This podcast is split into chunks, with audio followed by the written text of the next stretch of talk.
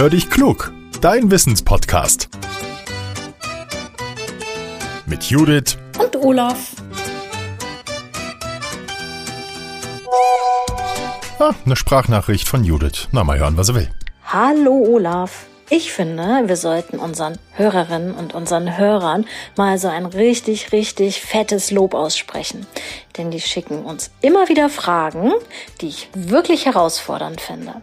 Heute kommt die Frage von Leo aus der Schweiz. Komm, wir hören mal rein. Hallo, ich bin Leo. Ich bin sechs Jahre alt und ich wohne in der Schweiz und ich habe eine Frage und die lautet, wie entstehen Gedanken und wie werden Erinnerungen gespeichert. Hallo Judith und hallo lieber Leo. Leo, ich muss sagen, mit der Frage forderst du uns wirklich ganz schön raus. Es ist gar nicht so einfach mit den Gedanken. Wir haben sie zwar die ganze Zeit, aber wie sie entstehen, das ist nicht so leicht zu erklären. Forscher wie die Neurowissenschaftler beschäftigen sich damit. Sie schauen, wie das Gehirn arbeitet und ob es zum Beispiel an Gewicht zulegt, wenn wir lernen und Wissen speichern.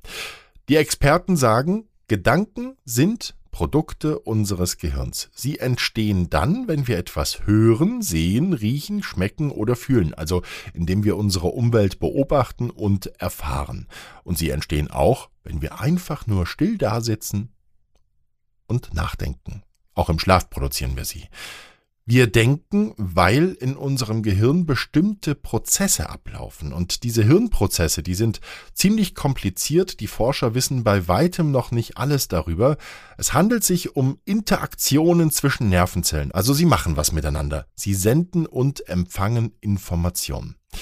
Ganz besonders wichtige Gedanken speichert unser Gehirn für die Zukunft. Damit werden sie dann zu Erinnerungen. Und diese Erinnerungen haben ganz vielfältige Funktionen für uns. Sie können uns zum Beispiel vor Gefahren warnen. Oder wir wissen mit ihnen, was angenehm und was unangenehm ist. Zum Beispiel, was uns schmeckt und was uns nicht schmeckt.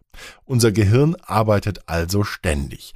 Wenn die Nervenzellen interagieren, also sich austauschen, dann werden die Verknüpfungen zwischen den Zellen mal gestärkt, mal geschwächt, mal gekappt, also getrennt oder auch neu gebildet.